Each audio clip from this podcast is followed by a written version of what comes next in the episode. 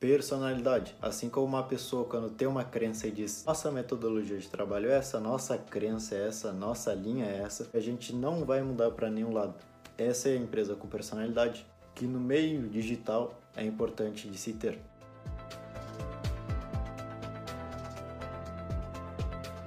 Beleza, pessoal? Então hoje vamos falar aqui desse livro Marketing 4.0 um livro escrito pelo Philip Kotler. Aí a gente pode considerar ele como o pai do marketing. E por que, que ele chegou a pensar e a se dar o trabalho de escrever esse livro? Porque ele realmente percebeu as mudanças significativas que estão ocorrendo hoje em dia e como que o marketing passou de tradicional ao digital e por que, que é importante a gente entender e aplicar isso nos dias de hoje. É um livro curtinho, são 12 capítulos, todos tem algo muito significativo para nos dizer. Ele explica muito bem detalhadamente cada mudança e a importância de cada um desses passos que as novas empresas, se elas já não estão se acostumando, as que virão vão ter que se acostumar. Então, sem mais delongas, vamos iniciar pelo início.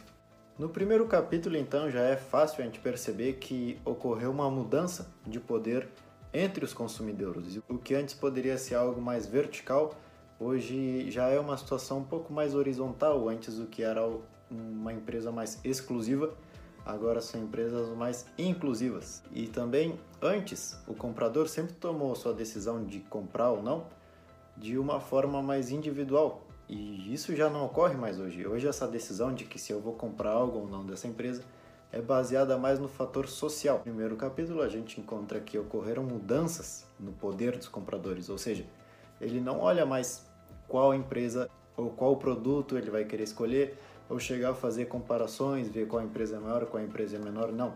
Hoje nossas decisões são baseadas mais em um fator social e horizontal. O que, que seria isso?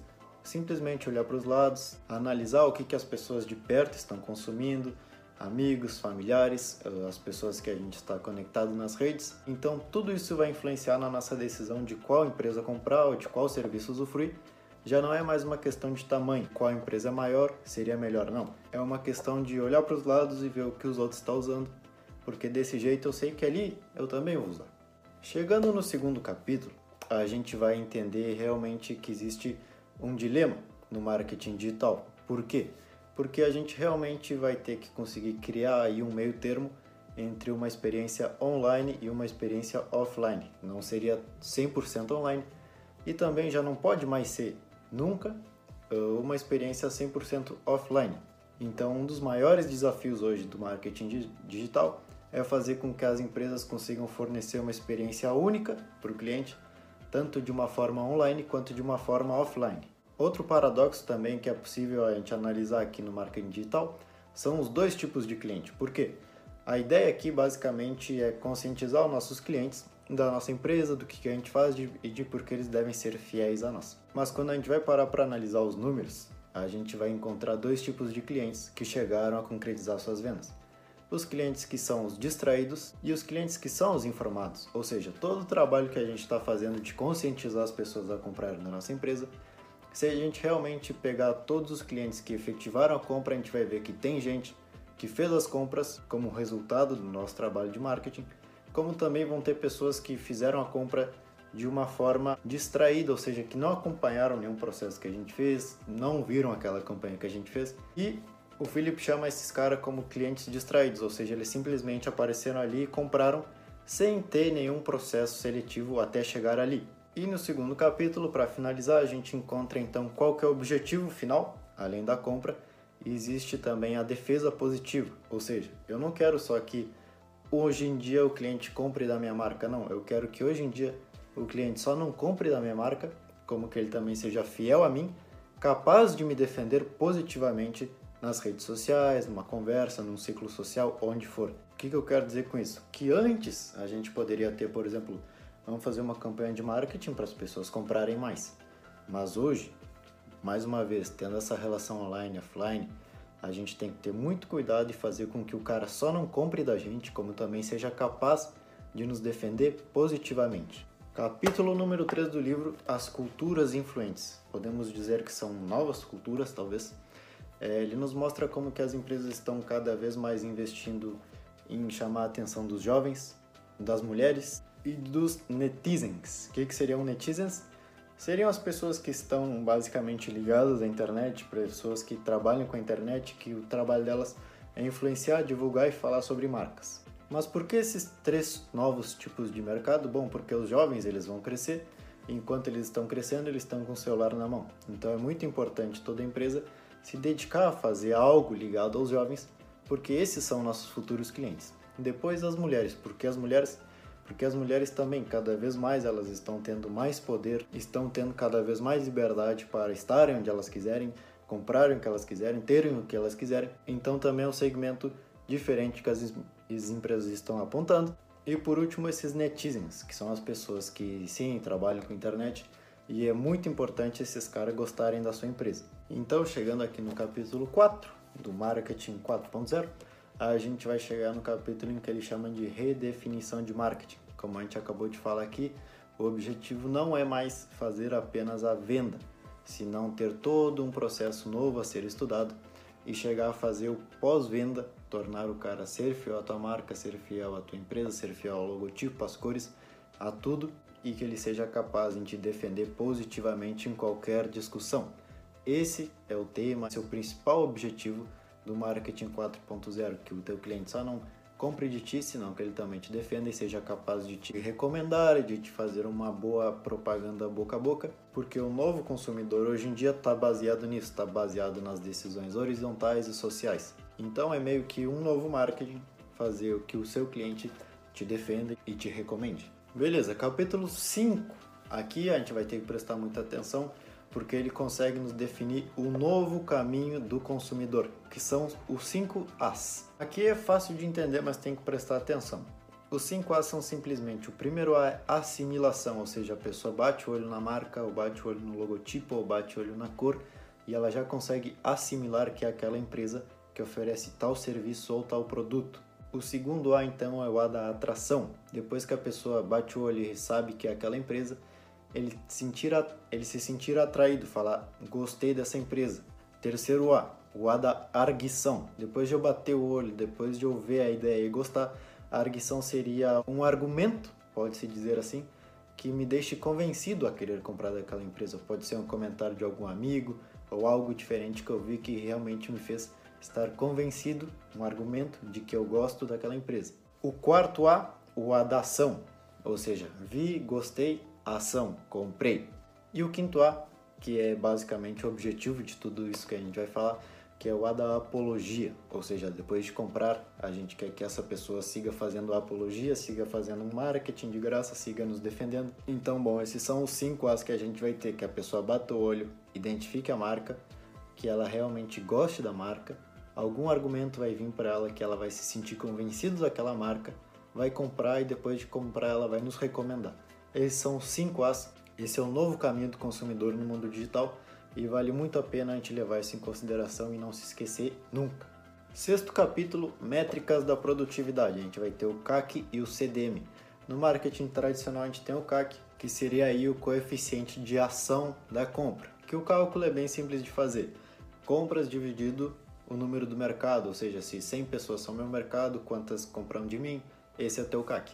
E aqui, mais uma vez, lembrando que a gente está tentando fazer com que as pessoas só não comprem, como também nos defendam, a gente tem o CDM, que é o coeficiente de defesa da marca, das pessoas que nos defendem e o valor do mercado, coeficiente de defesa de marca. Então, visualiza que é bem fácil de entender, finge que aqui na minha mão tem o CAC, ou seja, fiz 100 vendas e o tamanho do mercado, fiz 10 vendas e o tamanho do mercado era 100, nosso coeficiente de ação de compra é dessa. E aqui, quantas pessoas defendem nossa marca pelo número total do mercado? Então, assim, desse jeito a gente vai ter o CDM. Antes, as pessoas queriam aumentar o quê? Número de vendas dividido o valor total do mercado, mas hoje em dia não. Quantas pessoas defendem nossa marca dividido o número total de pessoas do mercado? Esse é o CDM, é isso que importa. Capítulo número 7, então, arquétipos. O que, que são isso? Por exemplo, sabe quando eu te digo que o canal de compras é um funil, ou seja, tantas pessoas conhecem a marca, tantas pessoas fazem a compra, tantas pessoas uh, vão nos indicar. Bom, isso aqui é um funil, sempre dizendo que o primeiro nível, onde é simplesmente conhecer ou ver ou algo, é o maior de todos, depois os que realmente clicam ali, pode ser no anúncio, e depois lá no final os que realmente fazem a compra. Bom, isso é um arquétipo. E o que acontece aqui? Existem milhões de arquétipos dependendo do seu serviço, dependendo do seu setor, melhor dito. Por quê? Porque a gente viu aqui já os 5 As, ou seja, as pessoas conhecem a marca, gostam da marca, uh, confiam na marca, compram e indicam. Então tu pode ver que seria aí um desenho de quatro tamanhos. E por exemplo, uma marca de carro, um setor automotivo e um setor de quem vende água vão ser dois arquétipos diferentes. Por quê? Porque se meu sonho é ter determinado carro de, de alta performance, com certeza eu vou seguir a marca dos caras no Instagram, com certeza eu vou saber a história da, a, a história da marca, com certeza eu vou amar essa marca, com certeza eu vou andar todo dia no meu carro, com certeza eu vou indicar para os meus amigos essa marca de carro. Então, vocês podem ver que não é tanto um funil assim, porque realmente as pessoas que se identificam e podem comprar vão lá, compram e indicam. Mas agora, um, um setor totalmente diferente, vamos pegar uma empresa que vende garrafas de água. Eu chego no mercado, eu vejo as garrafas que tem, eu escolho uma, bebo ela e tchau. Eu não vou, com certeza eu não vou seguir a marca dos caras no Instagram, eu não devo conhecer a história da empresa, e eu também não iria falar para meus amigos, bah, hoje eu tomei uma água incrível. Não, então é importante saber que cada setor tem seu arquetipo diferente, que as conversões vão ser diferentes, ou seja, a taxa de conversão sempre vai ser diferente, que as pessoas que vão defender nossa marca, dependendo do setor que for, todos os números vão ser diferentes. Então, cada setor tem o seu arquétipo ideal e nem todos são apenas um funil, como até então o marketing tradicional era visto, que muitas pessoas, por exemplo, clicam, na, clicam naquele anúncio, daí leem todo o anúncio e realizam a venda. Não. O oitavo capítulo, então, vai nos falar sobre a humanização de marcas, como conseguir transformar uma empresa com características mais humanas para que as pessoas se sintam mais identificadas, e ressalta seis atributos que são essenciais de toda empresa levar em consideração, pensar e realmente traçar um plano para que tu consiga fazer isso dar certo e acontecer. O primeiro atributo são seis atributos. O primeiro atributo, então, seria atrativo. Vamos pensar como que se a tua empresa é uma pessoa, então para tu confiar nela, as chances são maiores se for uma pessoa atrativa. Mas como que é uma empresa atrativa? Pode ser um slogan inteligente, pode ser uma cor, pode ser um logo. Tua empresa tem que ter algo que de cara seja atrativo. Segundo atributo, inteligência. Como que é uma empresa inteligente? Uma empresa que inova. Então, além de bonita, tua empresa tem que estar tá sempre inovando, sempre lançando algo novo para que as pessoas vejam e digam: esses caras são inteligentes. Terceiro atributo, social. Uma pessoa que se dê bem em todos os meios sociais. Então tem que dar um jeito de fazer com que a tua empresa se dê bem em todos os meios sociais. Que ela tenha uma boa comunicação, que seja uma empresa divertida de se falar, uma empresa em que realmente responde o cliente e a comunicação ocorre de uma forma leve, tranquila e eficiente. Quarta, emocionalidade conseguir emocionar as pessoas. E ele nos traz um exemplo muito claro de ser entendido, que é o da Dove, que a Dove realmente conseguiu fazer algumas campanhas que conectam a empresa com as pessoas de uma forma emocionalmente. Nesse caso, ele conseguiu criar uma campanha com as mulheres do mundo todo que impactou emocionalmente as pessoas. Quinto atributo, personalidade. Assim como uma pessoa quando tem uma crença e diz nossa metodologia de trabalho é essa, nossa crença é essa, nossa linha é essa, a gente não vai mudar para nenhum lado. Essa é a empresa com personalidade que no meio digital é importante de se ter. E o sexto atributo, então, a moral, moralidade. Isso tem a ver com ética e integridade social. Então, como as pessoas nos veem, e se a gente nunca fez nada de errado para que, por exemplo, tua empresa saia na mídia bem destacada dizendo que tu fez uma coisa que não era para fazer. Isso tem que ter muito cuidado, principalmente que hoje as pessoas estão muito mais conectadas e as notícias se espalham muito mais rápido. Então, tente atribuir essas seis características que serão importantes em um ser humano na sua empresa. Atrativo, uma empresa bonita, inovador, uma empresa inteligente, social, que seja uma empresa que se relaciona fácil se comunica de uma maneira fácil, emocional, que consegue realmente ter uma ligação emocional com seus clientes, tem sua personalidade, uma característica forte que diz nosso trabalho é esse, a gente, nossa crença é essa e a gente não vai mudar. E por último, moral, se ela realmente é bem vista no mercado. Capítulo 9, então, criação de conteúdo. Vamos voltar um pouco ali para onde a gente estava falando sobre a questão da Dove e pensar como que esses caras conseguiram realmente emocionar as pessoas com uma campanha dessas. Bom, esse é o processo de criação de conteúdo e aqui a gente tem os passos para como fazer isso da maneira correta. Número 1, um, fixação de metas. Qual seria a nossa meta com essa campanha? Número 2, mapeamento de público. Quem são as pessoas que a gente quer atingir com essa campanha? Número 3, tema. O que, que a gente vai falar nessa campanha? Número 4, criação. Como que, como que vai ser? Quem que vai aparecer? Onde que vai ser? Número 5, distribuição. Onde que a gente vai publicar? Quais canais que vão estar disponíveis? Número 6, alavancagem. Como que a gente consegue criar meio que uma alavanca para que a gente faça com que não seja só uma campanha normal, que seja algo que realmente seja imenso e gigante. Sétimo passo, avaliar os resultados. Ver, bom, a gente fez isso com essa pessoa, dedicado para esse público, nesses meios de canais, qual foi o nosso resultado? E passo número 8, tentar melhorar esse resultado, ou seja, se questionar do resultado que a gente teve, o que a gente pode fazer diferente para que a próxima campanha seja melhor. Então, esses são os nossos oito passos que a gente vai ter. Chegando então quase no final, esse é um capítulo importante onde ele nos diz do marketing unicanal, um único canal. Ou seja, tu parar com a tua empresa e ver, bom, se a gente tivesse que traçar uma linha reta desde que o cara chega a bater o olho na empresa até onde ele realmente indica a gente para os amigos, quais são todos os pontos que ele vai passar. Ou seja, todas as formas de contato que ele vai ter com a nossa empresa, tanto online quanto offline, tentar criar uma harmonia, uma harmonia entre esses dois e fazer com que a experiência desse cara seja incrível durante todo esse trajeto. Um único canal. Desde que ele fala no telefone com a gente, até quando ele vê um post no Instagram dessa empresa, até quando ele vai fazer o test drive, até quando ele vai comprar aquele carro, até quando ele vai fazer a primeira revisão daquele carro, até quando ele recomendar um amigo para comprar aquele carro. Todo esse marketing unicanal é necessário que ocorra essa harmonia entre todos os setores para que ele não diga, por exemplo, o marketing dos caras no Instagram é incrível, mas eles não atendem muito bem teus problemas, ou o carro dos caras é muito bom, mas a manutenção é cara. Então, realmente conseguir criar uma harmonia, analisar esse marketing unicanal. Capítulo número 11, então, engajamento. De, ou seja, esse capítulo inteiro fala após a compra, como que a gente pode engajar o nosso cliente a realmente ter mais afinidade com a marca e realmente chegar a esse ponto de nos defender. O que, que ele nos traz aqui? Alguns exemplos de aplicativos, alguns exemplos de CRM e alguns exemplos de gamificação, ou seja, o que, que a gente pode fazer de diferente para que esse cara fique conosco? Pode ser sistema de pontos, pode ser o que for para que esse cara siga utilizando a marca realmente depois de fazer uma compra. As empresas que mais fazem hoje relacionado a, a esse capítulo são os aplicativos, ou seja, depois que tu faz a compra em algum lugar, ah, baixa nosso aplicativo porque por meio dele tu consegue fazer isso, isso, isso, conseguir fazer com que o cliente seja um pouco mais familiarizado com a nossa empresa. E agora o último capítulo, o número 12, que na verdade são 11 capítulos, mas o 12 dá para incluir aí mesmo que ele não chame como um capítulo, porque é muito importante. E é simplesmente a palavra uau. Uau, uau, expressão assim de algo incrível.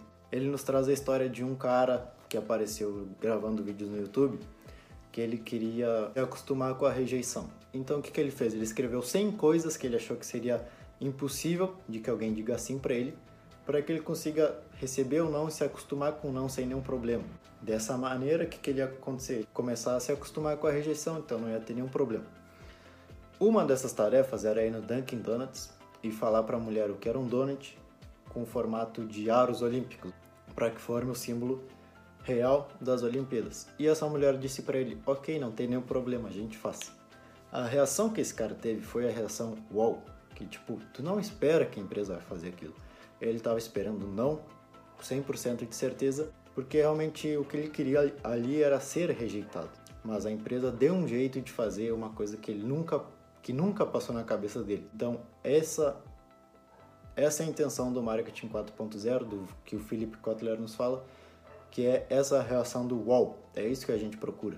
Não é um feedback simplesmente dizendo que é bom, um feedback dizendo, ah, eu voltaria. Não é realmente deixar o cliente olhando e pensando como que isso é possível, esses caras são incríveis. Então, bom, pessoal, esse foi o livro de hoje, Marketing 4.0, por esse cara, Philip Kotler. É, muita coisa mudou do marketing tradicional ao marketing digital e eu acho que é isso mesmo que a gente tem que procurar, não é só mais re, simplesmente realizar a compra, senão transformar aquele cara que já está ali contigo comprando, depositando a confiança dele na tua empresa, fazer com que ele seja super fanático aí, que chegue a recomendar, que chegue a te defender positivamente e que siga sempre sendo fiel à empresa, à marca e que tenha essa reação de que pense esses caras são incríveis no que eles fazem. É isso, muito obrigado por terem visto até o final. Se qualquer dúvida sobre esse livro, vocês podem mandar.